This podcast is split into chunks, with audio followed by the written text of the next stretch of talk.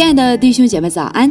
今天是一月二十六日，欢迎大家在这美好的时间里收听三百六十五杯咖啡。今天我们将继续阅读罗马书第十四章。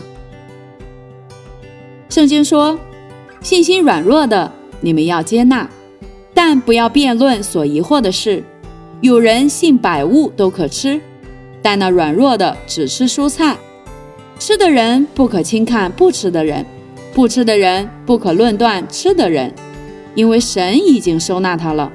你是谁，竟论断别人的仆人呢？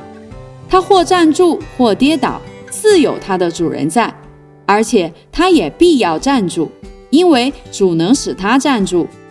有人看这日比那日强，有人看日日都是一样，只是个人心里要意见坚定。守日的人是为主守的。吃的人是为主吃的，因他感谢神；不吃的人是为主不吃的，也感谢神。我们没有一个人为自己活，也没有一个人为自己死。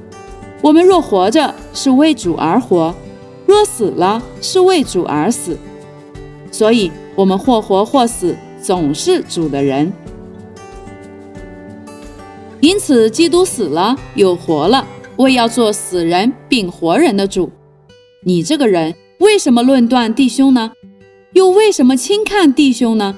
因我们都要站在神的台前。经上写着：“主说，我凭着我的永生启示，万膝必向我跪拜，万口必向我承认。”这样看来，我们个人必要将自己的事在神面前说明，所以我们不可再彼此论断。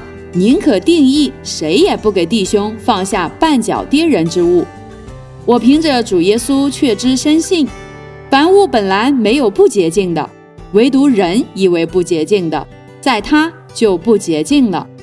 你若因食物叫弟兄忧愁，就不是按着爱人的道理行。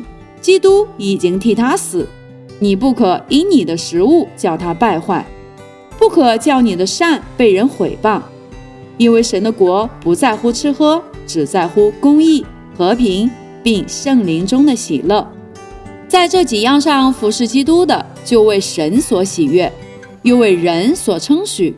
所以，我们务要追求和睦的事，与彼此建立德行的事，不可因食物毁坏神的工程。